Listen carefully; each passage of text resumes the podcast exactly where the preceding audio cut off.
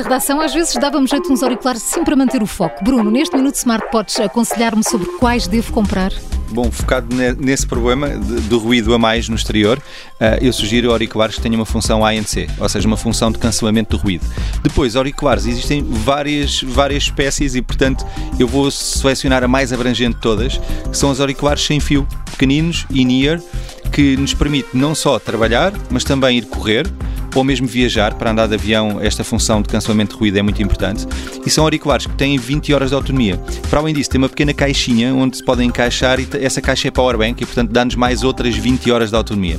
É a minha sugestão. São os auriculares mais abrangentes e possivelmente os mais adequados para uma redação. Portanto, já sabe se é como eu e precisa de manter o foco, estas são as melhores opções. Mas se tem dúvidas, envie um e-mail para perguntas.iservices.pt. Respondemos a tudo nos próximos episódios do Minuto Smart.